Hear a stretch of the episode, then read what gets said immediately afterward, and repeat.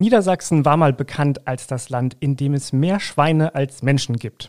Das ändert sich nun langsam mit teils dramatischen Folgen für die landwirtschaftlichen Betriebe. Schweinestau, Schweinekrise, das sind Begriffe, die wir in den vergangenen Jahren häufiger gehört haben.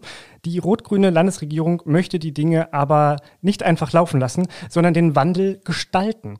Mit einem Zukunftsprogramm Diversifizierung sollen der Schweinehaltung Wege hinaus aus der Krise bereitet werden. Wie das gelingen soll, darüber spreche ich heute mit Niedersachsens neuer Agrarministerin Miriam Staute von den Grünen. Und jetzt geht es los. Politik-Nerds. Ein Podcast vom Politikjournal Rundblick. Mein Name ist Niklas Kleinwichter. Hier sind die Politik-Nerds und bei mir im Podcaststudio des Politikjournals Rundblick sitzt heute Niedersachsens Ministerin für Ernährung, Landwirtschaft und Verbraucherschutz, Miriam Staute. Schön, dass Sie hier sind. Ja, vielen Dank für die Einladung. Erste Frage, habe ich das Ressort richtig benannt? Ja, alles äh, prima. es gehört natürlich noch viel mehr dazu, ne? Forst, Fischerei, Ver also ne, das sind alles äh, Themen, die wir auch bearbeiten, die sich nicht im Titel wiederfinden, aber natürlich in unserem Organigramm. Bevor wir jetzt gleich über die Krise der Schweinehaltung und das Zukunftsprogramm Diversifizierung sprechen, möchte ich gerne noch ein bisschen, ein bisschen mehr über die. Person Miriam Staute erfahren. Sie sind 47 Jahre alt, gebürtig aus Kiel. Sind Sie in Schleswig-Holstein aufgewachsen? Ähm, also die ersten fünf Jahre habe ich in Baden-Württemberg gelebt, äh, auf dem Hof meiner Großmutter. Meine Mutter hat damals äh, studiert in Freiburg und ich war sozusagen die Woche über dann eben äh, bei meiner Großmutter und habe da das Landleben und das Bauernhofleben kennengelernt. Ich würde sagen, das war so ein bisschen eine frühkindliche Prägung auch. Und ähm, dann sind wir später nach Schleswig-Holstein äh, gezogen oder zurück. Ich bin ja eben da geboren, ähm, nach Geesthacht, bin da zur Schule gegangen und dann zum Studieren nach Niedersachsen gekommen, nach Lüneburg. Und der Klebeeffekt in der Lüneburger Region ist ja recht groß. Und jetzt wohne ich in Lüchow-Dannenberg seit einigen Jahren. Ja, Sie, haben also schon Erfahrung auf dem Hof als, als kleines Mädchen gesammelt. Was war das für ein Hof? Wie muss man sich das vorstellen? Also das war wirklich sehr kleinbäuerlich. Ähm, heute würde man sagen, eigentlich nicht viel mehr als Subsistenzwirtschaft. Es war auch so am Ausklingen, es wurde nicht mehr investiert. Es war klar, dass niemand den Hof übernimmt. Ähm, ich hatte dann tatsächlich als Jugendliche, ich habe immer mal auf dem Biohof dann auch während der Schulzeit gejobbt, ähm, mit dem Gedanken gespielt, auch Landwirtschaft zu studieren und vielleicht auch wieder zurückzugehen und den Hof dann doch nochmal zu übernehmen. Aber das ist dann einfach auch an der Entfernung gescheitert und dann hat sich das Leben in andere Richtungen entwickelt. Jetzt bin ich wieder so ein bisschen bei dem Thema angekommen. Mhm. Also ein bisschen ist gut, ganz schön bei dem Thema angekommen. Ähm, ja. Sie haben in Niedersachsen studiert, aber nicht Agrarwissenschaften, nicht Forstwissenschaften, sondern was? Sozialwesen ähm, an der Fachhochschule in äh, Lüneburg.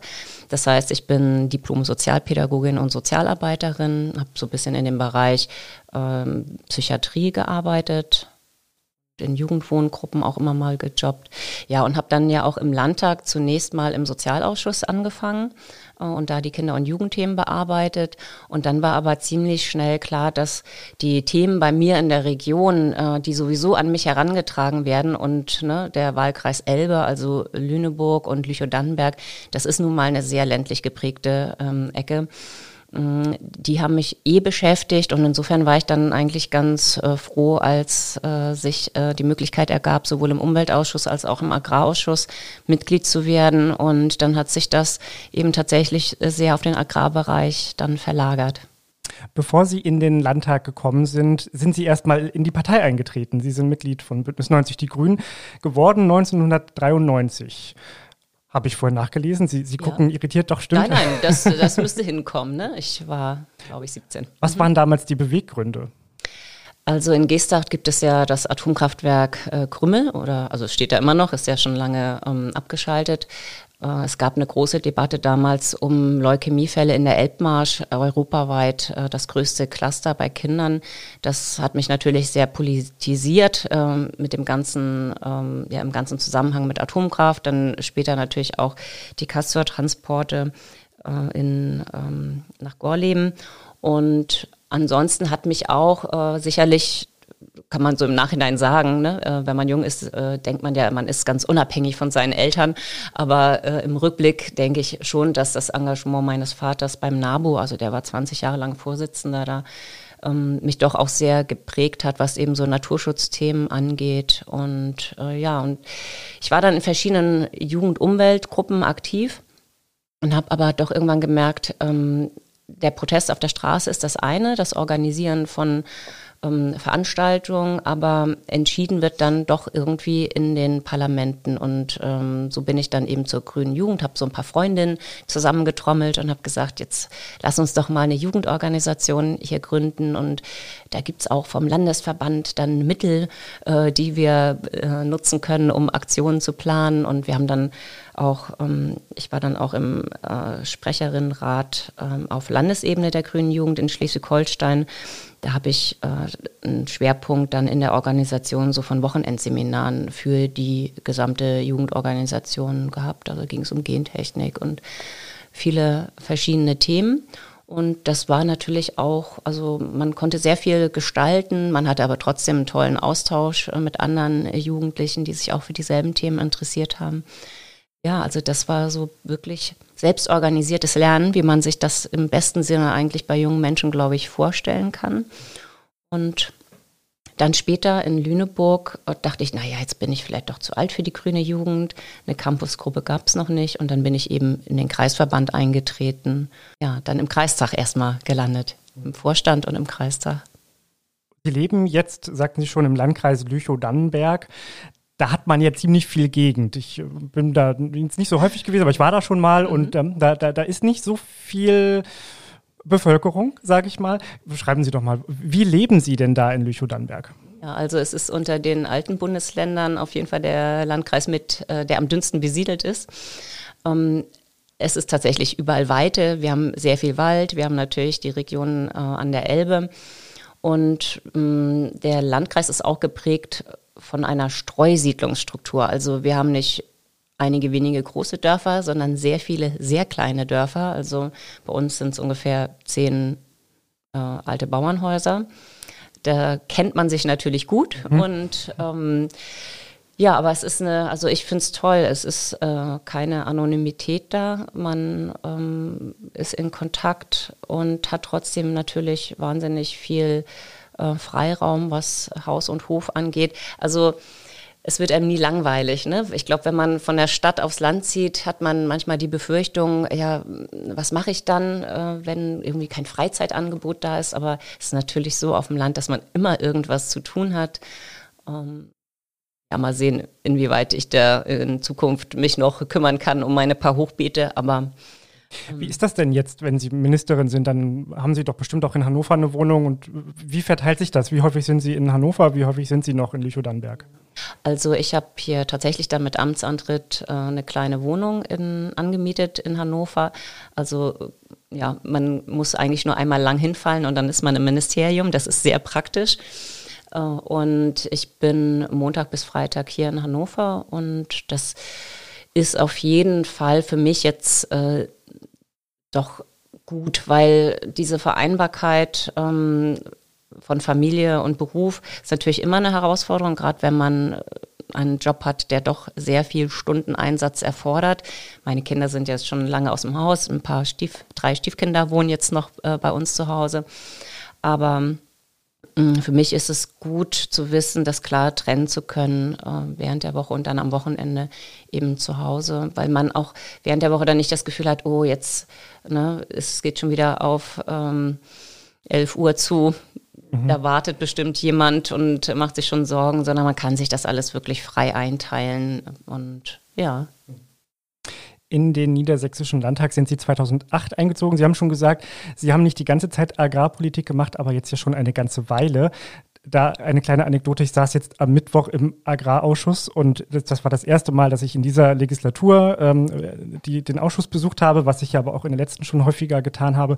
Und es war ganz komisch, dass, dass Sie nicht mehr da sind, aber auch Hermann Gruppe nicht mehr da ist. Mhm. Ähm, Sie, Sie haben da ja in der letzten Legislatur die Opposition vertreten. Ähm, wir haben auch gemeinsam noch vor Corona mal so ein, so ein Streitgespräch gemacht, ja. äh, Staute und Gruppe. Mhm. Ähm, haben Sie noch Kontakt zu Hermann Gruppe?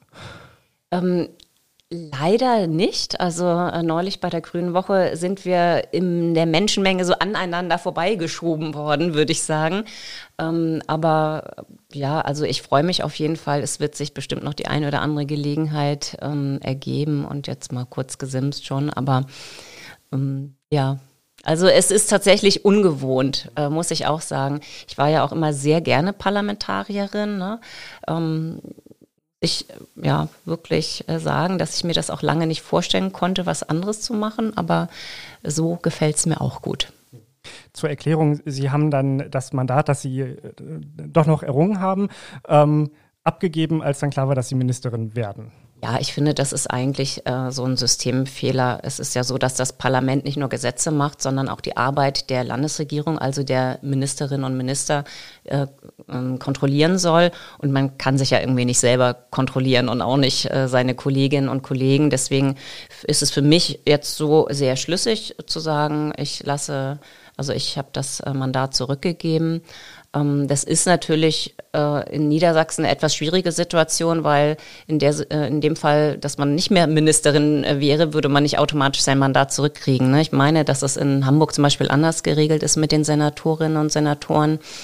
Ähm, ja, aber gut. Julia Hamburg hingegen, ähm, Kultusministerin und Vizeministerpräsidentin, hat ja ihr, ihr Mandat behalten. Mhm weil sie es direkt errungen hat. Das ist natürlich eine, eine Neuerung, die die Grünen da gerade erleben. Ja, also das finde ich auch absolut nachvollziehbar und richtig. Also wenn man ein Mandat direkt äh, errungen hat, dann ist das ja auch verbunden mit dem Auftrag, wirklich die Region im äh, Parlament zu repräsentieren.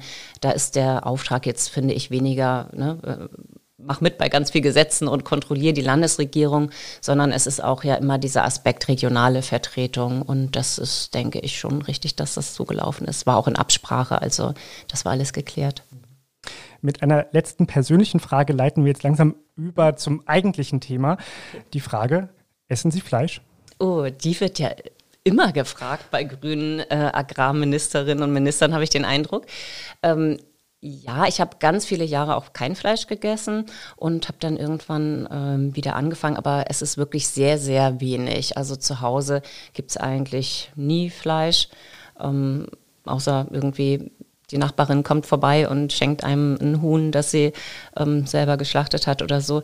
Ähm, das und ähm, äh, bei Wild, äh, ne, finde ich es auch immer sehr vertretbar zu sagen, das hat ein sehr gutes Leben gehabt. Ähm, das kann man auch mit gutem Gewissen essen. Also wenn ich äh, Einfluss nehmen kann, ne, dann auch tatsächlich auch nur Biofleisch und Wild oder so.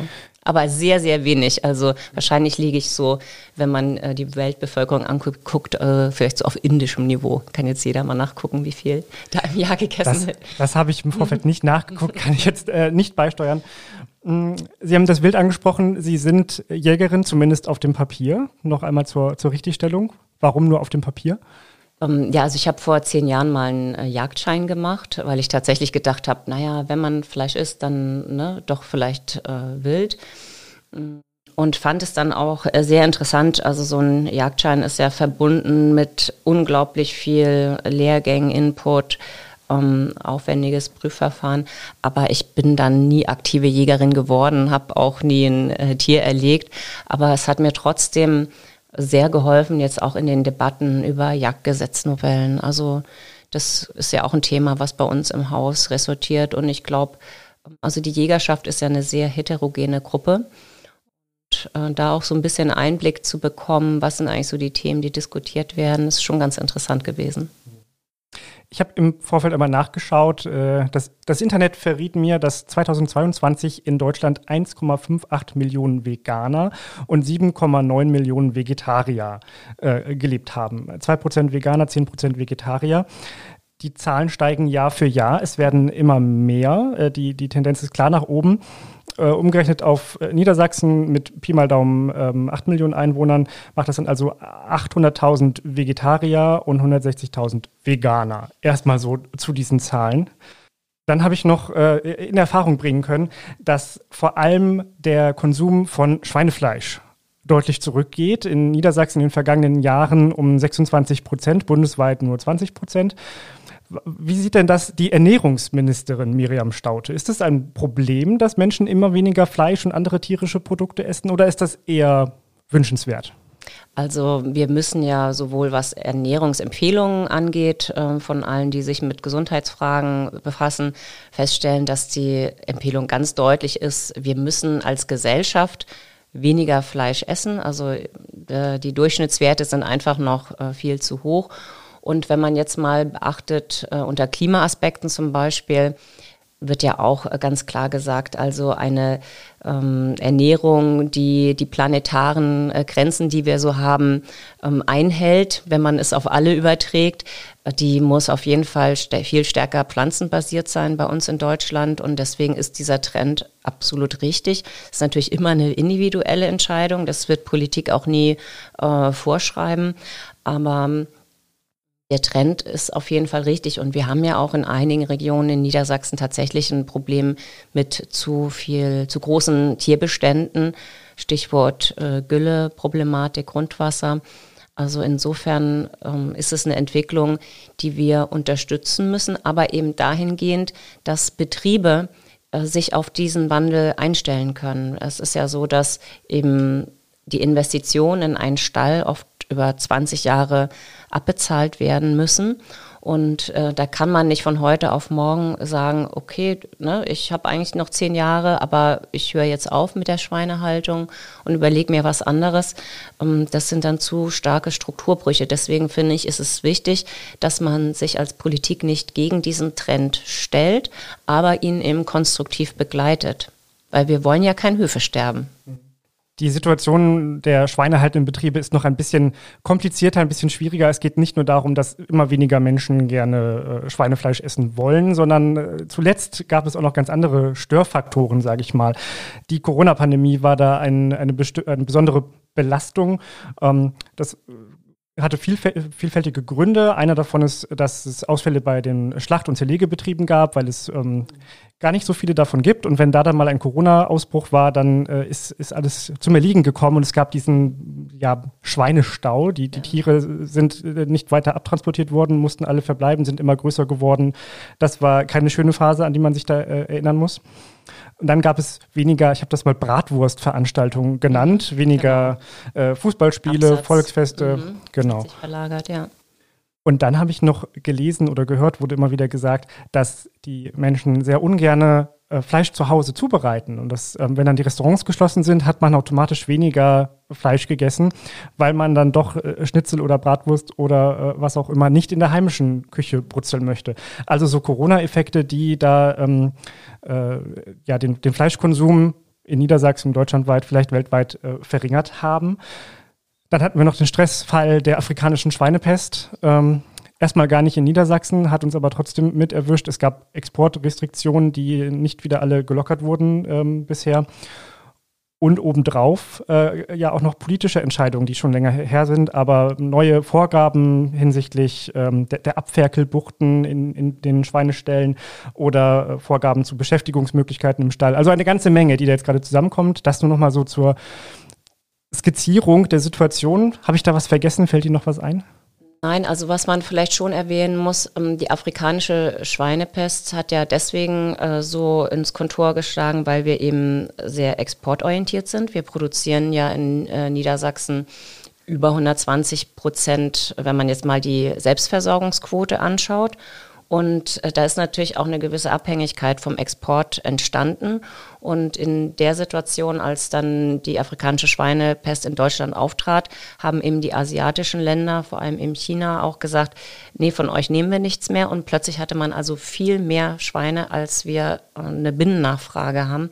Es ist ja nicht nur so, wie immer gesagt wird, dass nur die Teile, die hier keine Verwendung finden, also die Ohren, äh, die Füße und ähm, andere Teile, dass die exportiert werden, sondern es sind zum Teil auch ganze Produktionsreihen. Ne? Da werden dann auch zum Beispiel extra fettere äh, Schweine für den asiatischen Markt ähm, herangezogen. Und das ist halt von heute auf morgen weggebrochen. Ich hatte äh, mehrere Jahre vorher schon gesagt, als wir über die afrikanische Schweinepest diskutiert haben, dass wir nicht nur darüber reden dürfen, wie wir die Eintrittswahrscheinlichkeit absenken. Also ging ja viel um Prophylaxe, Wildschweine reduzieren etc., sondern dass wir auch das Schadens, das potenzielle Schadensausmaß versuchen müssen zu reduzieren, weil es sowieso nur eine Frage der Zeit war, bis es in Deutschland einen Fall von afrikanischer Schweinepest gab. Das ist halt leider nicht passiert, weil man in den Jahren vorher eigentlich auch ganz gutes Geld verdient hat ähm, in dem Bereich. Und äh, so hat man letztendlich keine Vorsorge betrieben, sondern ist auf die, also hat diesen harten Bruch dann hinnehmen müssen, diesen Preisabsturz. Und gut, dass Corona kam, das konnte jetzt wirklich keiner vorhersehen. Das hat die Situation natürlich nochmal wirklich extrem verschärft. Und jetzt in der aktuellen Situation ist es ja auch so, dass die Menschen Geld sparen. Das sparen sie nicht nur beim Fleisch, auch ähm, bei Obst und Gemüse. Es gibt schon eine Verlagerung beim Einkauf. Und äh, das hat diesen Trend, ich glaube, in den letzten Jahren ist es immer pro Kopf im Durchschnitt um zwei Kilogramm runtergegangen beim Schweinefleisch. Jetzt in der Krise waren es dreieinhalb. Und ich glaube, das wird sich auch wirklich so fortsetzen. Sie haben jetzt gerade im Zusammenhang mit der afrikanischen Schweinepest gesagt, dass Sie das, das Schadenspotenzial runterhalten wollten. Das war Ihre Empfehlung. Was meinen Sie damit? Bedeutete das schon man hätte eigentlich auf eine äh, diversifizierte äh, Agrarlandschaft setzen müssen, nicht, nicht nur Schweineproduktion, sondern noch ein zweites Standbein aufbauen oder äh, was verbirgt sich dahinter? Also man hätte das auf jeden Fall von Seiten der Politik ähm, versuchen müssen äh, voranzutreiben, dass wir eben ähm, nicht mehr diese Exportabhängigkeit haben, dass man es vielleicht Betrieben auch leichter macht, ähm, ne, umzusatteln auf was anderes.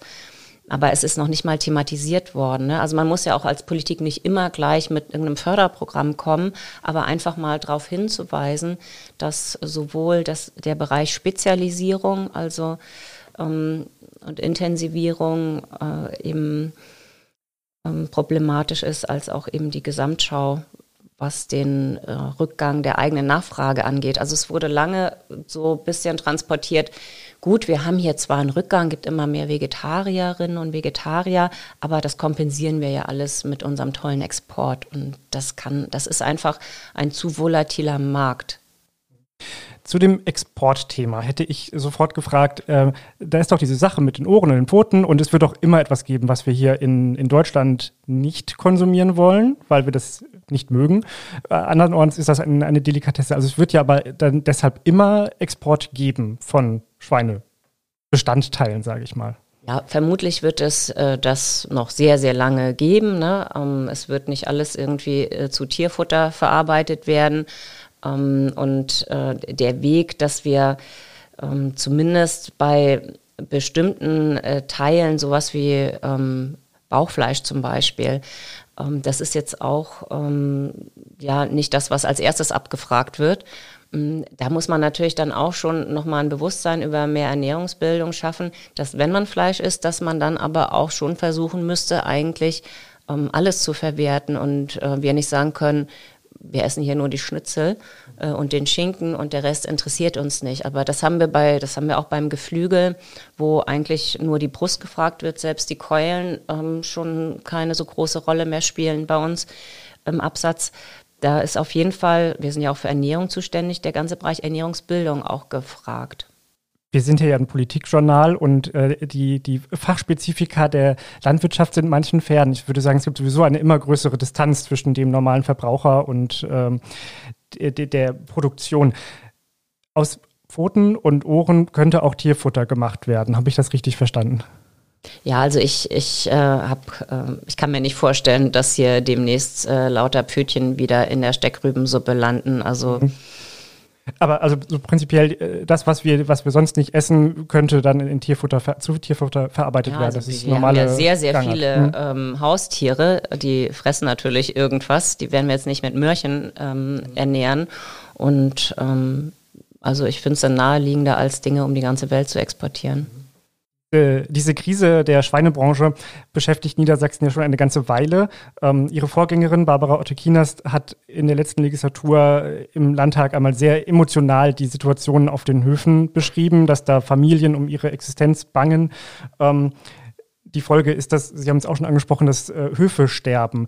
Was passiert denn da gerade in Niedersachsen? Können Sie ein bisschen einen Einblick geben, wie sich da die, die Betriebslandschaft in Niedersachsen verändert hat durch den durch den Stress und durch die äh, veränderten Konsumgewohnheiten?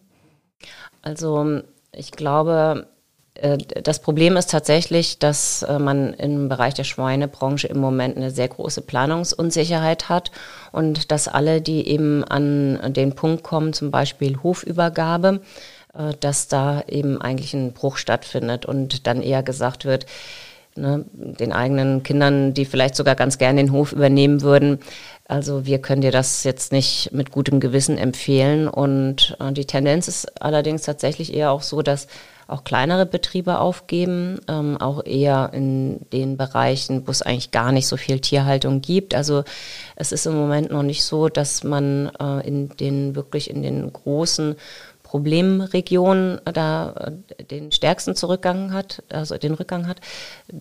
Äh, also das, man merkt es schon auch, aber da wird dann häufig auch reagiert, indem einfach ähm, mal für eine Zeit lang nicht neu aufgestaltet wird, dass man einzelne Durchgänge ausfallen lässt und dann abwartet, wie sich die Preisentwicklung darstellt.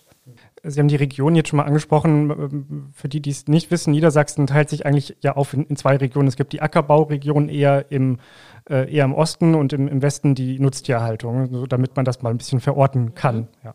In der vergangenen Legislatur haben Sie auch schon gefordert, dass ähm, das Land beim Aus- und Umstieg ähm, der Schweineproduktion unterstützen sollte. Das Vorbild, Beispiel war da im, waren da immer die Niederlande. Ähm, da gab es schon so eine, eine Ausstiegsprämie. Ähm, können Sie erläutern, wie hat man das da in den Niederlanden gemacht? Ja, also man hat versucht, ähm, mit Zertifikaten quasi die Gesamtmenge zu regulieren, diese Zertifikate dann auch zu reduzieren, ähm, Gelder zu zahlen, wenn eben Betriebe aussteigen. Ähm, es hatte allerdings auch ein bisschen äh, den Haken, dass dann zum Teil das Geld genommen worden ist, um in anderen Regionen, auch außerhalb der Niederlande, eben neue Strukturen aufzubauen. Und uns geht es jetzt auch darum, wirklich Alternativen ähm, aufzuzeigen und zu ermöglichen, vor allem auch in der Region selber, weil wir wissen ja alle, es geht nicht nur um die Tierhaltung, sondern es geht immer dann auch um den vor- und nachgelagerten Bereich. Also ne, nachgelagert heißt dann Verarbeitung.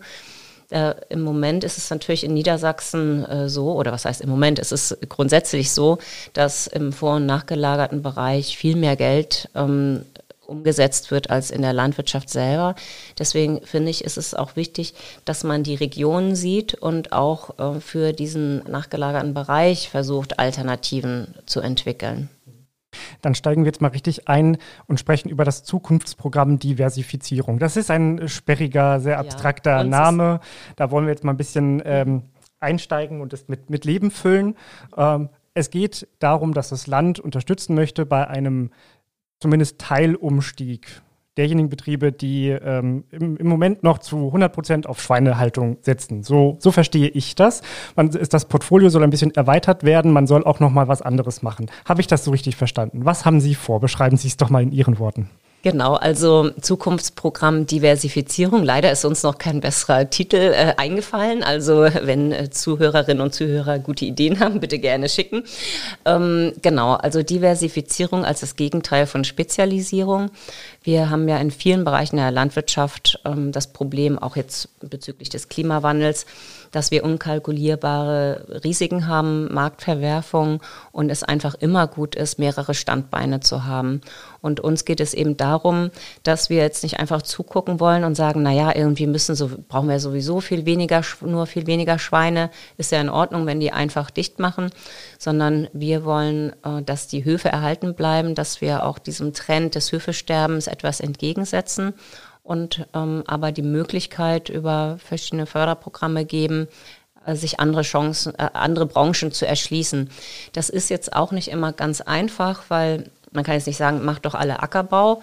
Ähm, wir wollen ja auch immer eher eine flächengebundene Tierhaltung, wo also Tierzahl und Fläche gut zusammenpassen, sowohl was Futtermittel betrifft, als auch was ähm, die Nährstoffverbringung dann angeht.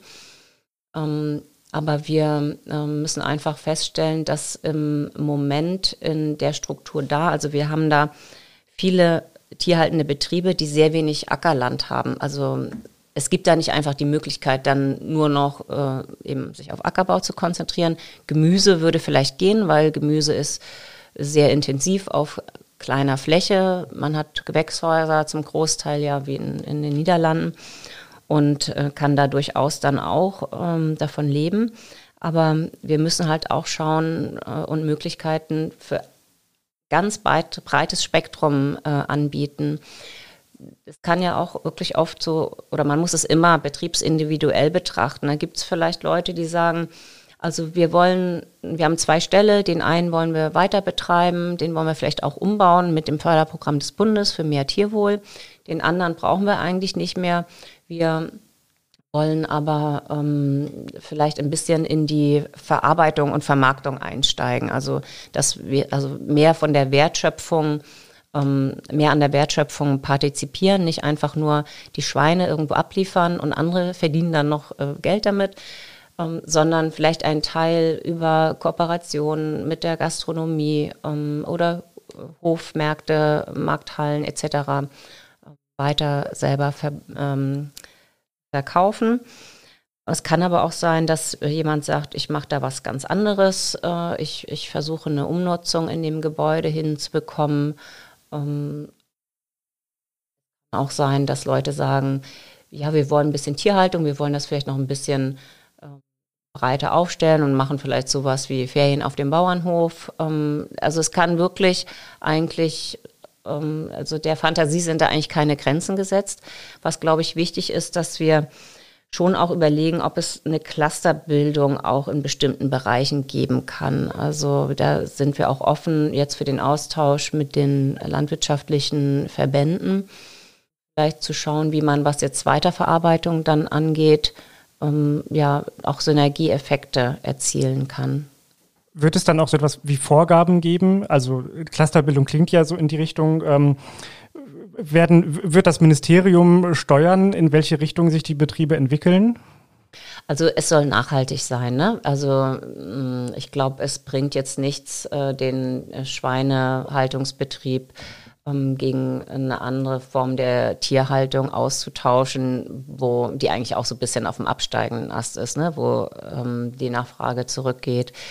Um, und man dann weiterhin äh, auch die ähm, Problematik mit den Nährstoffen hat, wo bringt man die Gülle hin, etc. Also es muss schon wirtschaftlich, aber auch ökologisch nachhaltig sein. Ich bin bei Förderprogrammen immer dafür, dass man die möglichst breit aufstellt, was die Förderfähigkeit angeht, weil man nie genau weiß, ähm, wie die Antragslage denn überhaupt sein wird. Interessieren sich nun viele dafür oder ist es doch irgendwie ähm, unattraktiv. Insofern also eine breite Förderfähigkeit, aber ein, eine ähm, Akzentuierung durch ein Ranking bei der Förderwürdigkeit. Also dass man dann über Punkte verteilt ähm, rankt, wie denn diese Mittel abfließen. Ne? Also gerade wenn Programme überzeichnet sind, dann ist es ja auch wichtig, dass man sagt, wir geben das Geld zuerst denen, die ne, in bestimmten Regionen tätig sind, die äh, vielleicht auch noch gleichzeitig äh, von konventionell auf Bio umsteigen wollen, weil wir ja auch ne, diesen Anspruch haben, Verdreifachung des ökologischen Anbaus. genau, also so muss jetzt was erarbeitet werden, was möglichst wenig einschränkt, aber trotzdem auch eine Steuerung ermöglicht. Die genaue Ausgestaltung steht also noch gar nicht fest. Äh, vor kurzem hat erst der, der, Landtag sich mit dem entsprechenden Entschließungsantrag befasst. Der ist jetzt im Agrarausschuss. Da hat man sich jetzt darauf verständigt, wie das Verfahren weitergeht. Man möchte erstmal eine Unterrichtung seitens der Landesregierung, dann eine Expertenanhörung, dann geht der Prozess sofort. Das soll im, im März weitergehen. Ähm, wann ist denn damit zu rechnen, dass eine Förderung beginnen kann? Haben Sie da schon eine Vision? Also ich glaube, es ist jetzt tatsächlich ähm, in diesem Jahr erstmal wichtig, dieses äh, Programm so zu gestalten und auszuarbeiten, dass es wirklich ähm, hilfreich ist und die Zwecke auch erfüllt, die wir damit anstreben. Und ich würde mich natürlich freuen, wenn auch Ende des Jahres vielleicht schon Förderungen möglich sind, ähm, aber auf jeden Fall dann in 24. Wir haben ja manchmal die Situation, dass in einer Hauruck-Aktion Geld bereitgestellt wird und es dann ewig dauert, bis die Richtlinien da sind. Und gerade bei solchen Prozessen, wo ja auch ein Betrieb für sich erstmal planen muss, ne, ein Konzept entwickeln muss, ist es, äh, finde ich, wichtig, äh, dass man auch ein bisschen Vorlauf hat. Also natürlich würde ich mir wünschen, es geht jetzt alles ganz schnell. Aber hm, ich glaube, an der Stelle ist es tatsächlich auch notwendig, sehr sorgfältig äh, vorzugehen, damit es auch tatsächlich passgenaue Hilfen sind. Über wie viel Geld reden wir denn da? Ja, es sind schon Millionenbeträge, ne? Und äh, ich würde auch sagen, äh, perspektivisch im zweistelligen äh, Bereich auf jeden Fall, ähm, weil Investitionen in Umbaumaßnahmen sind natürlich immer mit sehr viel Geld äh, verbunden und großen Summen. Es geht aber auch eben um darum, dass Betriebe, die sich ja dann auch häufig auch natürlich noch Kredite bei der Bank holen müssen, dass die aber wirklich auch förderfähig werden, auch mit ihrem Konzept ähm, etwas vorlegen können bei ihren Banken, was Hand und Fuß hat und wo die äh, Gegenfinanzierung dann auch gesichert ist. Sie haben schon angesprochen, es gehört auch ein Konzept dazu.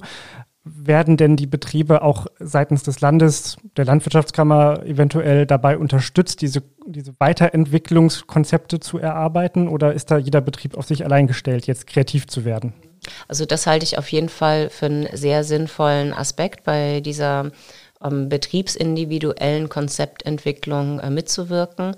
Ähm, auch, dass man einen gewissen Austausch und Überblick hat, dass manche Dinge, ähm, die vielleicht auch, also es macht ja nicht Sinn, wenn man sich auf eine sehr spezielle Geschichte konzentrieren möchte, ähm, da Geld in die Hand zu nehmen und drei Dörfer weiter kommt noch ein anderer auf die Idee und macht genau dasselbe und der Markt ist dann eigentlich äh, schon ähm, übersättigt. Also insofern glaube ich, ist die Absprache, die Beratung da doch auch sehr wichtig. Es ist für viele ganz ein neues ähm, Tätigkeitsfeld. Wir gerade in der Tierhaltung ähm, ist ja oft so, dass man sich eben auf eine Tierart konzentriert hat, dass man eigentlich mit den ganzen ackerbaulichen oder mit Gemüseanbau ist wirklich was anderes. Man wird ja nicht Landwirt und äh, dann kann man alles aus dem FF, also die Ausbildung soll alles abdecken, aber dass man dann wirklich einen Betrieb gleich so führen kann in einem bestimmten Bereich, in dem man vorher nicht tätig war, das ist halt nicht ohne weiteres möglich und da glaube ich, sind auch Fortbildungen äh, sinnvoll sowas dann auch gut vorbereiten können, weil es auch um viel Wissensvermittlung geht. Also in den ähm, typischen Agrarzeitschriften sind tatsächlich jetzt immer Beispiele äh, für Projekte, wo eben Betriebe umgesattelt haben. Also ich glaube, als letztes habe ich mal gesagt, wir ähm, äh, gehen jetzt in die Chicorée-Produktion. Also ne, der wird ja im Dunkeln gezogen, also ganz spezielle Bedingungen, mit denen man sich wirklich äh, auseinandersetzen muss und äh, versuchen da auch möglichst viel dann äh, selbst zu vermarkten. Mm, das ist sehr interessant, aber das ist natürlich auch total speziell. Und ich glaube, Betriebe können es sich heute nicht leisten, einfach mal was auszuprobieren. Und wenn es dann zwei Jahre erstmal nicht klappt, dann äh, sammelt man halt nur Erfahrung, sondern es ist schon wichtig, dass man gut vorbereitet in so eine Phase auch startet. Dieses ganze Projekt wird ganz positiv äh, kommentiert, nehme ich zumindest so wahr. Der Landesbauernverband, äh, Landvolk unterstützt das, wollen da auf jeden Fall ähm, konstruktiv jetzt mitarbeiten, ja. äh, weil die Betriebe auch sagen, nicht erst seit gestern, sondern schon seit ein paar Jahren, doch bitte helft uns dabei, wir wollen ja aussteigen, ähm, aber wir haben so viel investiert, äh, es kostet alles so viel Geld, wir brauchen da die Unterstützung des Landes, also die Bereitschaft gibt es. Auf der anderen Seite gibt es dennoch auch äh, Kritik. Es wird auch ähm, angeführt, dass äh, jetzt weniger Fleisch zu produzieren in Niedersachsen eigentlich gar nichts bringen wird, weil der Konsum so stark doch nicht zurückgeht und dann die Schweine eben so anders gezüchtet werden, unter anderen Bedingungen, die wir hier gar nicht äh, kennen. Ähm, und, und eigentlich die Schweineproduktion und alles, was da dran hängt, nur verlagert wird. Was entgegnen Sie denn diesen Kritikern? Also der Konsum geht stärker zurück als die Zahl der Betriebe und die Bestände. Deswegen ist da auf jeden Fall auch weiterhin noch Luft und ähm, wird es auch nötig sein, ne, zu überlegen, was ist denn in zehn Jahren eigentlich ähm, die Nachfragesituation. Also man muss wirklich in langen Zeiträumen ähm, denken. Und ähm, ja, also die ähm, einfach festzuhalten und ähm, zu sagen, es wird schon wieder alles, äh, hat doch immer irgendwie geklappt, das funktioniert halt nicht. Also ähm, Landwirtschaft muss auch agil sein und war das eigentlich auch ähm, immer lange. Aber ja, ich glaube, hier gehört einfach ein bisschen Mut und Unterstützung dazu. die Landwirte fordern äh, teilweise, ähm, dass es eine ordentliche Herkunftskennzeichnung des Fleisches geben sollte, damit genau solche, ähm, solche Tendenzen vielleicht unterbunden werden, damit der Verbraucher genau weiß, wo kommt denn das jetzt eigentlich her, was ich hier in der Ladentheke habe. Made in Germany soll für alle Produktionsstufen dieses eines Schweines gelten. Wo stehen wir denn da? Halten Sie das für realistisch, dass sowas kommt, wirklich verbindlich und für, für mehr als nur Teile des Schweins? Also das wäre absolut notwendig, dass wir nicht nur eine Haltungskennzeichnung bekommen, sondern eben auch eine Herkunftskennzeichnung. Um, die EU hat bislang gesagt, ne, sie sind da jetzt dran, sie wollen eigentlich so im nächsten Jahr was liefern. Wenn dem nicht so sein sollte, muss man schon auch noch mal gucken, welche nationalen Möglichkeiten es gäbe, um das noch mal äh, deutlicher zu machen, um auch mehr Bewusstsein dafür zu schaffen, wie wichtig es eben ist, dass wir ähm, da auch unsere heimische Produktion ähm, unterstützen ähm, und nicht einfach äh, Billigware so auf den Markt kommt. Also ich bin eigentlich zuversichtlich, dass sich da was tun wird, gerade im Bereich der äh, tierischen Produkte. Wir hören das aber auch in anderen Bereichen. Ne? Also ich war letzte Woche bei den Obstbauern im alten Land und die sagen auch, also das ist ja schön und gut, wenn da ein ähm, regionales Etikett auf der Apfelsaftflasche ist und man das Gefühl hat, man trinkt einen regionalen Apfelsaft, aber wenn nicht gekennzeichnet werden muss, wo die Äpfel herkommen, die da vermostet worden sind, dann ist das eigentlich auch eine Art Verbrauchertäuschung und ähm, da brauchen wir insgesamt ähm, mehr Transparenz. Weil die Leute müssen eben auch was Positives verbinden mit äh, deutscher Tierhaltung. Und da bin ich mir manchmal noch nicht so ganz sicher, ähm, wie das bei Verbraucherinnen und Verbrauchern im Moment so äh, gesehen wird, ne, was die Assoziationen eigentlich sind. Und deswegen finde ich, ist es eine gute Kombination zu sagen, wir brauchen jetzt neue Haltungskriterien und dann aber auch eine Herkunftskennzeichnung. Wenn wir über Haltungskriterien und die Umgestaltung der Nutztierhaltung reden, dann müssen wir auch noch mal ganz kurz über die äh, Borchardt-Kommission reden und die Pläne, die dort ähm, entwickelt wurden. Kurz zusammengefasst, die vorherige Bundeslandwirtschaftsministerin Julia Klöckner hat ähm, den noch viel früheren Bundeslandwirtschaftsminister Jochen Borchardt beauftragt, in einer Kommission daran zu arbeiten, wie das Tierwohlniveau ähm, in der Nutztierhaltung in Deutschland in einem überschaubaren Zeitraum auf ein höheres Niveau gehoben werden kann. Und diese Kommission hat ähm, ein, ein Pfad dafür entwickelt in langen Prozessen. Dann wurden Finanzierungskonzepte erarbeitet, Machbarkeitsstudien gemacht und beschlossen wurde nichts. Jetzt wird peu à peu so ein bisschen was davon umgesetzt auf Bundesebene, muss man ja schon äh, zugestehen. Da passiert etwas, aber dieses Gesamtkonzept fehlt ja immer noch. Und ähm, so wie ich es verstehe, ergibt das ja alles nur Sinn, wenn man es gemeinsam macht. Also es gibt jetzt die, die eine Milliarde für den Stallumbau, aber das bringt vielen nichts, wenn nicht auch das Baurecht angepasst wird, was auch ein Bestandteil dieser, dieser ähm, Empfehlungen der Borchardt-Kommission ist. Wie blicken Sie denn da drauf oder wie bewerten Sie diese Entwicklung? Ist Borchardt gut? Wird es kommen und, und wird es dieses Gesamtpaket geben oder immer nur stückchenweise etwas? Also ein Grundansatz äh, der Borchardt-Kommission war ja zu sagen, wir brauchen, also dieser Umbau der Tierhaltung ist nicht allein durch die Landwirtschaft äh, zu finanzieren, sondern er muss gesamtgesellschaftlich getragen werden durch eine Gegenfinanzierung. Also entweder sowas wie ein Tierwohlcent oder eine Erhöhung der Mehrwertsteuer auf ähm, tierische Produkte. Und an der Stelle ist man leider noch nicht weiter. Da muss man auch sagen, äh, blockiert auch Herr Lindner in Berlin gerade. Ähm, und ich glaube, das ist auch für die Planungssicherheit eigentlich sehr wichtig, dass die Betriebe wissen, es wird jetzt nicht nur einmalig eine Milliarde bereitgestellt bundesweit, um eben diesen Umbau ähm, zu unterstützen, sondern es wird dauerhaft Geld geben. Ähm, Borchert hat auch gesagt, dass die laufenden Mehrkosten mitvergütet werden müssen. Also es geht nicht nur um die Umbaukosten, sondern ne, wenn man Tiere auf Stroh hält, dann macht das auch mehr Arbeit und dann wird das dauerhaft mehr kosten. Und es ist eben nicht einfach äh, zu gewährleisten, dass das dann immer auf die Produkte ähm, eins zu eins umgelegt wird. Ne? Also man könnte, wenn man insgesamt sagt, äh, tierische Produkte, da gibt es eben diesen Tierwohlcent, dann wäre das schon was. Aber ähm, wir brauchen eben da mal einen Beschluss und ähm, ja, der ist halt im Moment nicht da. Es gibt jetzt diese eine Milliarde, die ein Anfang ist. Ähm, und da müssen wir aber auch sehen, dass äh, es gibt ja bislang nur Eckpunkte für einen Förderprogramm, dass das auch dahingehend ausgestaltet wird, dass zwischen förderfähig und förderwürdig äh, differenziert wird, ähm, weil im Moment eben noch kein Mensch sagen kann, ob überhaupt jemand in die Schweinebranche, in den Umbau der Schweineställe zu besseren Schweineställen ähm, investieren möchte unter diesen Voraussetzungen. Geht dann natürlich auch um Fördersätze dann von diesem Programm. Es gibt im Moment ist eine Deckelung bei größeren Stellen vorgesehen. Das ist nachvollziehbar, dass man erstmal sagt, ne, wir wollen die kleineren Strukturen stärken. Wenn es aber vielleicht gar nicht genug Anträge gibt, muss man auch diesen anderen äh, Weg ermöglichen. Man kann ja auch Kriterien, ne, ich sage jetzt mal Stichwort Stallbrände, für besseren Stallbrandschutz äh, einfügen etc. Also da muss tatsächlich äh, auch noch, das muss noch besser ineinander greifen, auch was die Tierhaltungskennzeichnung angeht. Da gibt es jetzt ja so verschiedene Stufen, die vorgeschlagen werden.